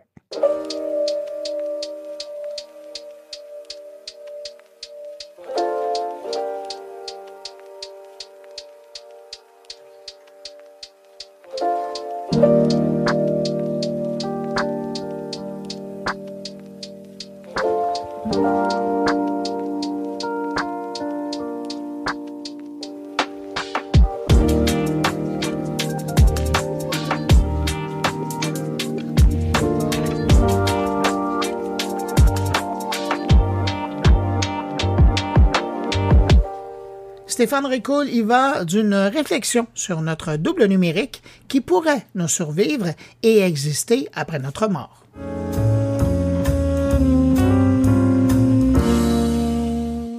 Si dans mon précédent billet je parlais d'organoïdes, ces petits amas de cellules synthétiques qui imitent le fonctionnement d'un cerveau humain, que j'entrecroisais cela avec les travaux de Neuralink de Elon Musk, c'est certain que je me plongeais dans un avenir très lointain quoique c'est ce que disait Yoshua Benjo de l'IA générative, alors qu'il s'y connaît en IA bien plus que je ne m'y connais en organoïdes. Mais toujours est-il que si nos cerveaux imaginent le futur, c'est parce que les progrès technologiques du présent le permettent.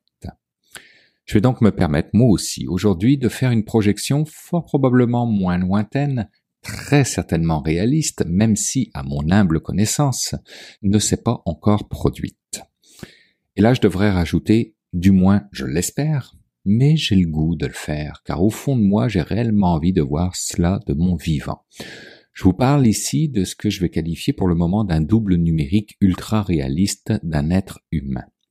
Une réalisation quelque part entre le double numérique que Mathieu Dugal de Radio-Canada avait fait euh, de lui avec l'entreprise montréalaise Movei et la saison 4 de Black Mirror dont le fil rouge cette saison est aussi limpide que délirant, soit la prise en compte de l'humanité des doubles numériques, même si dans cette série, il ne se passe que de mauvaises choses lorsque l'on décide de, répliquer numériquement des doubles aussi vrais que nature et d'y transposer l'esprit de l'être cher disparu dans ce corps fait de matériaux synthétiques et dont l'esprit et l'âme ne sont dans la réalité que des algorithmes et puissances de calcul mathématiques. Mais tel un cheval de Troie du XXIe siècle, les géants du numérique, de la technologie et de l'innovation commencent à nous y habituer petit à petit, à commencer tout simplement par la durabilité numérique des traces que nous y laissons, qui ont mené Facebook à nous proposer déjà depuis un petit bout de temps de convertir le compte d'une personne décédée en page commémorative et permettre au monde de s'y recueillir tel un salon funéraire, d'y déposer des messages, des photos et pourquoi pas des NFT de fleurs, tel un cimetière qui serait accessible en tout temps de partout. C'est dans leur modus operandi que de nous offrir ce genre de choses, de faire en sorte que nous trouvions cela pratique, d'aller chercher un certain volume d'utilisation afin de créer un effet d'entraînement et nous faire ainsi passer subtilement, sans friction, à la prochaine étape. Cette prochaine étape existe déjà et consiste à créer ce que l'on appelle des agents conversationnels basés sur les données d'une personne. Ça date pas d'hier, ce qui se trame dans la tête de nos géants des technologies, puisque Microsoft avait déjà déposé une demande de brevet en ce sens dès 2017, obtenue quatre ans plus tard, certes, et c'est aujourd'hui un véritable modèle économique qui se crée autour du concept de l'immortalité numérique, même si les plus fortunés d'entre eux cherchent encore des moyens d'atteindre la vraie immortalité à l'aide des technologies numériques. Aujourd'hui, elles sont nombreuses les startups qui cherchent à vous proposer des doubles numériques de votre vivant afin de survivre à votre mort, principalement aux oreilles de ceux que vous avez quittés, mais parfois aussi à leurs yeux. Et c'est là qu'entre en jeu l'IA générative avec des avancées comme Sora qui est capable de générer des vidéos à couper le souffle, tellement leur proximité avec le réel est proche, à laquelle vous pourriez penser mixer les capacités holographiques d'une entreprise comme Cybel Art qui produit ce qu'ils appellent des icologrammes et en font une démonstration de force avec l'orchestre de la Suisse romande. J'en profite d'ailleurs pour vous inviter à écouter le précédent épisode du balado Mon carnet qui justement m'a permis de les découvrir. Un mix que vous pourriez augmenter également d'une dose de pensée et de souvenirs numériques téléchargés volontairement de votre part avec en background un super algorithme qui vous donnera l'illusion d'interagir avec une personne décédée et ainsi créer ce que je peux à présent me permettre d'appeler un Nico-lo-gros-mage. Dans tout ce que je viens de dire, rien, absolument rien, n'est technologiquement impossible en 2024 avec ou sans données numériques.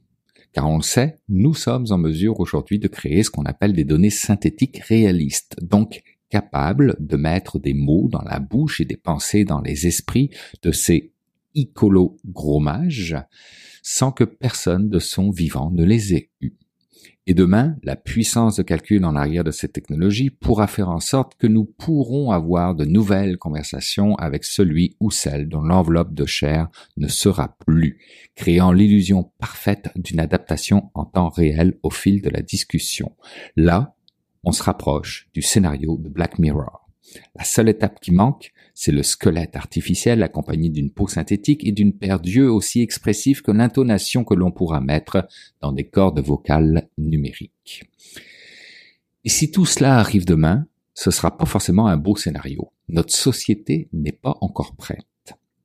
Le Comité consultatif national d'éthique en France parlait dès 2021 d'un possible brouillage des frontières entre une machine et un être humain évoquant jusqu'au risque d'anthropomorphisme.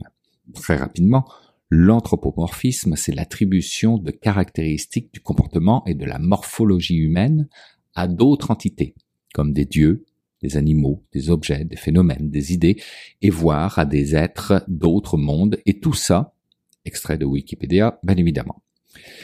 Cet anthropomorphisme pourrait mener jusqu'à l'attachement à la machine, nous empêchant non seulement de l'éteindre, avec tous les risques qui y sont liés, notamment ceux concernant notre vie privée, mais nous empêchant également de faire notre deuil, processus de guérison aujourd'hui maîtrisé dans ses différentes phases, mais qui, hacké par ce genre d'avancées technologiques, ferait de nous des zombies malheureux à jamais, sans chaleur et émotion humaine, puisque nous ne chercherions plus à retrouver une nouvelle âme sœur.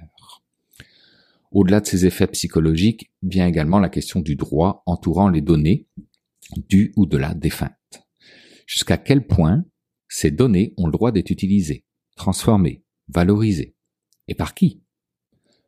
Qui peut se permettre de donner ce genre d'autorisation? Et dans quel contexte? Via quelle gouvernance? Avec quel recours en cas d'abus? Jusque quand? Est-ce valable pour des enfants mineurs voulant faire vivre la mémoire d'un de leurs parents disparus? Vous comprenez que les questions sont multiples autant que les possibilités technologiques que tout est une question de cadre légal, d'éthique et de respect. Mais que sans une réflexion collective autour de ces enjeux, pas grand-chose ne bougera du côté de nos droits, alors que les avancées technologiques en la matière continueront de progresser à vitesse grand V. Et ces avancées se feront sur autant d'axes qui nécessiteront que l'on s'y penche collectivement. Autant dire que humainement ce sera impossible, que seule la technologie nous le permettra, afin que l'espèce humaine que nous sommes ne se fasse pas dépasser par la technologie.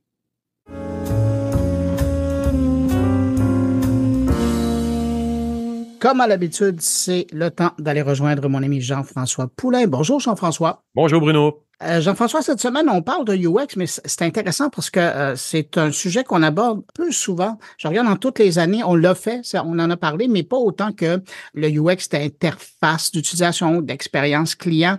Là, tu t'es intéressé cette semaine avec ton invité à l'approche UX lorsque vient le temps d'expliquer les choses dans un texte. Oui, puis ça, ça, se résume assez bien à dire qu'en général, on se concentre sur le contenant, mais on oublie le contenu. Et pourtant, le contenu, il, il nous impressionne à chaque fois qu'on le voit dans des applications, dans, sur des sites et autres. Et ça peut paraître anodin, mais c'est le ton avec lequel on nous parle, la simplicité qu'on a d'expliquer les choses, les messages d'erreur qui peuvent être super mal faits, voire pas faits, ou qui sont laissés euh, au, gré des programmeurs qui vont nous dire une erreur 404. Erreur 4, c'est ça exactement. Mais euh, Bad Server Error que j'avais la semaine dernière sur le site du gouvernement du Québec, qui, qui, qui c'est plus acceptable. C'est juste parce que c'est des choses qu'il faut avoir planifiées à l'avance. Et donc, cette semaine, ben, j'ai parlé avec Stéphanie Roy, qui, avec qui on a déjà parlé, hein, mm-hmm. qui, sont, qui, est une compagnie qui est spécialisée dans la gestion du contenu. Là où moi, je suis spécialisé avec ma compagnie plus dans le contenant. Donc, il y a, un futur partenariat dans l'air. de par la complémentarité. non, pas du tout. Mais euh, donc, ben, Stéphanie, on, se rappelle, est avocate, est legal designer, spécialiste en simplification du contenu. Et puis, là-dedans, elle nous parle d'une norme euh, internationale ISO qui est en train d'être mise en place. Donc, on peut peut-être imaginer qu'un jour, on va peut-être légiférer là-dessus au Canada pour forcer un peu les gens à être plus clairs. Puis plus clair, là, ça peut être au niveau des... Ben, évidemment, ça peut euh, toucher rapidement au niveau des contrats, puis au niveau du site web, tout ça, pour mmh des fois des choses qui peuvent induire en erreur les clients ou les, les, les visiteurs du site. Là. Mais là, une norme ISO, c'est quoi? On parle de UX de langage? Ah, oui, absolument. Ben, pas le UX nécessairement, mais le langage, la clarté du langage. Mais donc, une norme ISO pour le langage? Oui, oui. Pour la clarté, pour la clarté des explications. Et les entreprises pourraient aller chercher ça ou ce seraient les, les spécialistes qui aident les entreprises? C'est ça pour l'instant, je pense que ça va être des spécialistes qui vont aider les entreprises. Je pense qu'il y, a une façon de penser euh, pour arriver à, rester simple. Euh, tu te rappelles, euh, ou enfin, je ne sais pas si je n'avais parlé ici, mais Stéphanie, dans une de ses présentations, nous parle d'organisations en Europe qui font venir des, des, travailleurs immigrants pour ramasser des fruits. Ben, à un moment donné, ils se sont rendus compte que le faire signer un contrat écrit, ça servait à rien parce que les gens pouvaient pas le comprendre. Alors, ils ont fait littéralement une bande dessinée qui, qui fait foi de, de contrôle légal avec les gens, qui illustre bien que euh, si tu cueilles tel fruit, tu vas avoir tel montant d'argent. Et c'est illustré, c'est une page. Et on, se rend compte avec ça, un peu par l'absurde dans ce cas-ci, mais euh, l'absurde légal, que tu peux aller jusque-là pour être bien compris par les gens.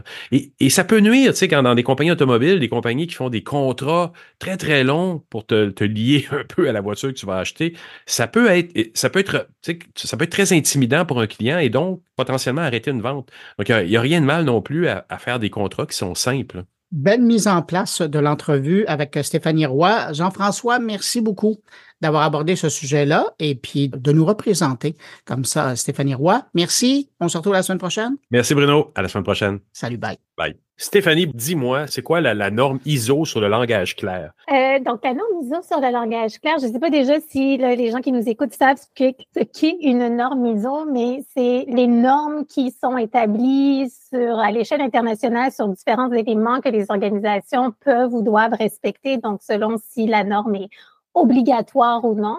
Et euh, par exemple, il y a souvent des normes de sécurité internationale, les normes de sécurité alimentaire, les, normes de sécurité pour les sièges auto d'enfants. Là, bon, ben, la norme ISO établit ce genre de règles internationales. Et euh, celle sur le langage clair, ben, vous vous en doutez, c'est toutes les règles et les principes pour euh, s'assurer que les contenus que l'on crée, que ce soit des contenus papier, numériques, quel que soit le format, du contenu politique, contrat, hein, aussi, tous ces genres de, de contenus-là soient euh, réellement clairs et euh, utiles pour les utilisateurs de ces contenus-là. Donc, c'est cette norme ISO qui, aujourd'hui, maintenant, depuis juin 2023, c'est assez nouveau là, comme, euh, comme norme ISO, qui établit les principes à respecter pour y arriver. Et euh, en ce moment aussi, le même comité qui a mis en branle cette norme ISO sur le langage clair, là, est en train de mettre en branle les principes du langage clair pour les documents juridiques. Donc, tu sais, c'est comme un, un dossier qui est encore ouvert. Là, vous allez voir là, circuler ça un peu si vous vous y intéressez. Euh, mais donc voilà. Mais et, donc, c'est qu'une norme donc internationale, mais est-ce qu'il y a une implication légale au Canada ou au Québec d'appliquer ça là, en ce moment? Euh, non, en fait, les normes ISO, quand elles sont euh, adoptées à l'échelle internationale, puis c'est un processus extrêmement rigoureux, là, ne pas quiconque mm. euh, peut créer une norme ISO. D'ailleurs, c'est pas l'organisation qui décide de créer la norme ISO, c'est vraiment une industrie qui fait la demande à ISO de créer une, euh, des principes, une norme pour euh, certains éléments X, là, donc ici le langage clair. Et quand le, à l'échelle internationale, ça a été adopté, puis tu sais, les, les, les, équipes, les comités qui mettent en place ces normes-là, c'est vraiment des équipes multidisciplinaires internationales. Donc, il y a vraiment un consensus international autour des règles qui sont là. Donc, en soi, quand elle est adoptée à l'échelle internationale, elle a une valeur importante euh, pour, pour, tout pays ou organisation qui veulent respecter la norme. Mais euh, pour qu'elle soit vraiment, euh, je sais pas, qu'elle ait une valeur vraiment légale là, au sein d'un pays, il faut qu'elle soit adoptée euh, notamment par euh, l'agence nationale. Là, il y a des agences nationales de normes et, euh, et par le pays en question. Mais ça ne veut pas dire que si le pays ne l'a pas adopté, elle n'a pas un poids. La, la, les normes ISO ont un poids en soi dans les, dans, à l'échelle internationale pour les organisations.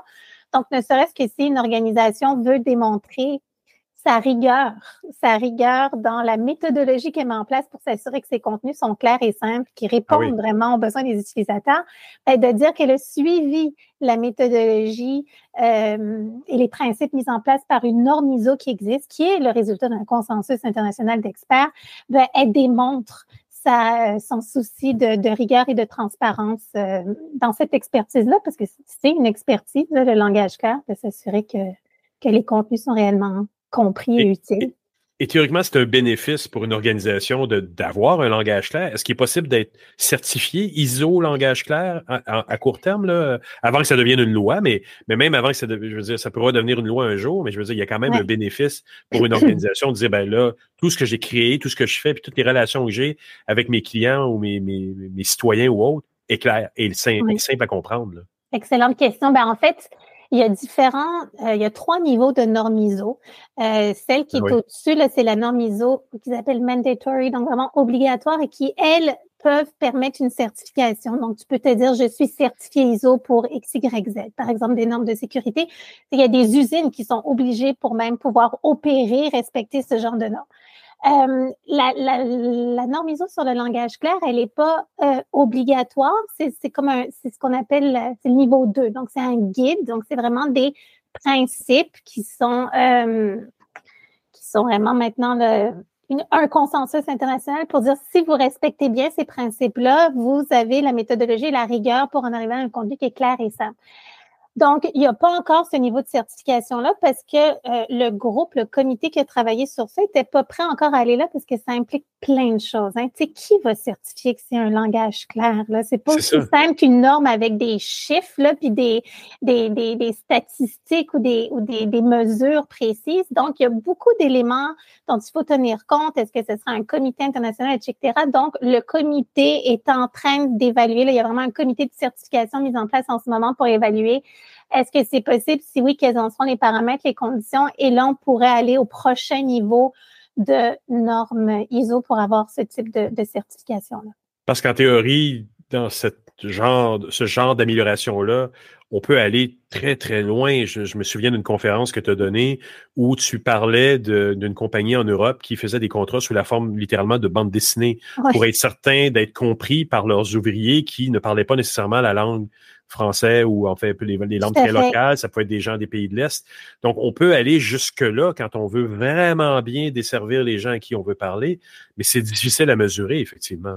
Oui, tout à fait. Puis la norme ISO, ben, c'est intéressant que tu ressortes cet exemple-là parce que d'autant plus, c'est un, tu me parles d'un contrat. Donc, tu sais, les contrats, Souvent, on va penser qu'il faut que ça soit nécessairement textuel, extrêmement formel, présenté d'une certaine façon pour que ça ait la valeur d'un contrat. Or, non, il n'y a rien dans la loi, il n'y a rien en droit qui nécessite que les contrats soient euh, conçus comme tels pour être vraiment, avoir une valeur de, de contrat. Un contrat, c'est juste une entente entre deux personnes. Donc, euh, oui, effectivement, donc tout type de contenu, quel qu'il soit. Et pour mesurer, justement, est-ce que le contenu est réellement clair ou non, que ce soit un contrat, un contenu web, peu importe, euh, ben, la norme ISO, donc, va établir cette méthodologie-là. Et évidemment, et quiconque travaille dans le UX et la communication va se sentir interpellé par cette norme ISO sur le langage clair. Ben, dans les quatre grands principes, le premier au départ, c'est de bien comprendre son public cible et donc vraiment ses idées préconçues, ses perceptions, son rapport à la technologie, etc. Euh, de faire de la recherche, de faire des entrevues, etc. Et à la toute fin, donc dans les derniers principes, c'est pour s'assurer que ce que tu as créé est réellement utile, ben, il faut que tu testes. Et donc, euh, donc de développer cette méthodologie aussi de test qui n'est pas euh, quelque chose qu'on improvise. Hein. Il y a vraiment les tests sont, euh, tu le sais bien en tant qu'expert UX, là, mais donc pour faire des bons textes et avoir des résultats qui sont vraiment probants, ben, il y a des façons de faire, il y a des experts pour poser les bonnes questions, utiliser la bonne méthodologie selon le contexte, puis s'assurer donc vraiment les contenus qu'on a créés. Parce que ne serait-ce que pour être objectif, tester soi-même ce qu'on vient de concevoir, c'est un non. on fait pas ça. effectivement, nécessairement, malgré toutes nos, nos, bonnes intentions, on va être biaisé nécessairement. Puis donc, si on veut vraiment là, s'assurer que ce qu'on a fait, on l'a fait euh, avec les, les, bonnes prémices de base. Ben oui, il vaut mieux aller chercher quelqu'un euh, de neutre et d'externe pour faire euh, pour poser les bonnes questions. Et, euh, on l'a dit tout à l'heure avec l'exemple de la bande dessinée, si ces compagnies-là n'avaient pas déterminé que leur, personnel et les gens qui étaient leurs travailleurs ne parlaient pas la langue, ben, ils ont dû s'en apercevoir quand même à un moment donné. Mais il a fallu un effort conscient de dire, ben là, on va faire des contrats juste en images qui peuvent être compris par tous. C'est quand même, ça a pris un effort de recherche pour en arriver à faire ça.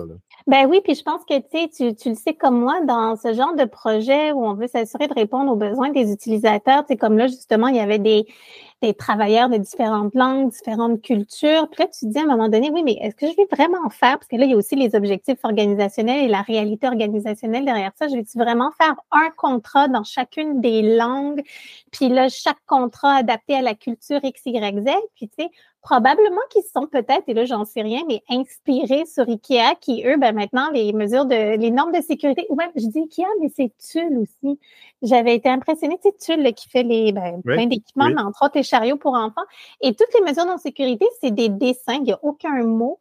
Et euh, on l'avait testé avec différentes personnes autour de nous, puis on se disait, c'est quand même une mesure de sécurité pour enfants importante, puis finalement, le visuel avait un impact beaucoup plus fort et compréhensible pour tous. Pour tous. Ben, pourquoi ce serait pas la même chose pour des contrats? Donc, tu sais, dans cette démarche-là aussi euh, de langage clair, c'est de dire ben aussi quelle est la meilleure stratégie puis la plus efficiente aussi pour l'organisation que d'avoir 20 euh, modèles de contrats. Ben là, on pourrait en avoir un seul, mais avec des visuels, tu sais, sans, sans mots finalement. Euh, ouais. Donc, à court terme, c'est pas une obligation, donc c'est pas encore une loi, là, c'est pas la loi 25, il mm. faut pas confondre, mais il y a quand même des avantages indéniables à faire ce processus-là parce qu'il y a fort probablement même de l'argent à sauver ou à faire. Ah, ben, tout à fait. je veux dire, au niveau de l'argent euh, direct ou indirect, que ce soit justement des équipes internes plus productives, moins d'erreurs qui sont commises, euh, des équipes, euh, des équipes qui sont plus faciles à former. On sait qu'on est dans une pénurie de main-d'œuvre, les équipes, on perd des employés, ça revient. Donc, comment faire en sorte que tout ce qu'on fait à l'interne pour nos clients, nos fournisseurs, mais aussi pour nos employés, soit plus simple, plus efficient, plus, euh, plus, plus utile ben, en appliquant cette méthodologie-là. Puis dans cette méthodologie-là, je, je, je, le souligne parce que souvent c'est méconnu, mais de cartographier aussi les, les différents, euh, les différents processus à l'interne. Tu sais, je vous donnais l'exemple du formulaire de du formulaire pour euh, les risques de renseignement, de renseignement personnel, mais c'est de dire, OK, a un employé dans un département X, c'est quoi le l'expérience de A à Z de eh manipuler ces renseignements personnels, mm-hmm. de parcours, le fameux parcours. Donc, ça aussi, ça fait partie de, de, de, cette démarche-là de langage clair. Fait en conclusion, c'est de dire, je parle de normiser sur le langage clair, mais finalement, l'expression langage clair est un peu, euh, est un peu une, euh, euh, trop trop restrictif finalement de ce qu'évoque cette norme-là. C'est pas juste une question de mots ou de, de mots clairs ou de phrases courtes. C'est vraiment une méthodologie euh, qui, qui, est de, de, de, création de contenu qui est centrée sur les besoins des utilisateurs, donc vraiment dans une démarche UX. De, vraiment cartographier l'ensemble de l'expérience. Après, dans cette expérience globale, il y a plein de petits points qui peuvent être des problèmes, d'autres que on peut régler des fois par, comme tu le disais tout à l'heure sur avec les policiers, ça a été réglé en deux lignes, ça a diminué de 16% les appels. Il y a un coût à ça. Donc, il y a un avantage certain. Ah, écoute, majeur. Puis je pense que euh, on dit souvent dans le milieu du, dans la communauté internationale du langage clair qu'on n'a pas beaucoup de mesures statistiques parce que L'impact est tellement évident. Je veux dire, les organisations vivent du jour au lendemain l'impact de cette fluidité-là, de cette simplicité-là, que ça vaut même pas la peine de mesurer le avant-après.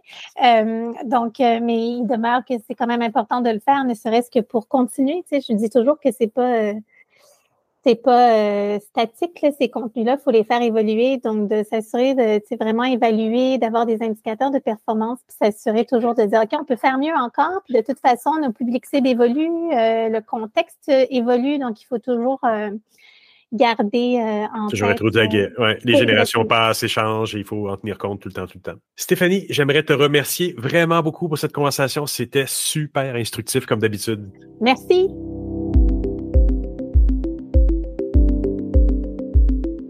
Eh bien voilà, c'est ainsi que se termine cette édition de Mon Carnet. Un énorme merci à nos invités. Merci aussi à mes collègues, Jérôme Colombin, Thierry Weber, Stéphane Rico et Jean-François Poulain pour leur présence cette semaine. Et puis, merci à vous qui avez écouté cette édition jusqu'à la toute fin. Très heureux d'avoir passé ce bout de journée avec vous. Entre-temps, je vous donne rendez-vous à la semaine prochaine pour une nouvelle édition. Je vous souhaite une bonne semaine et surtout, portez-vous bien.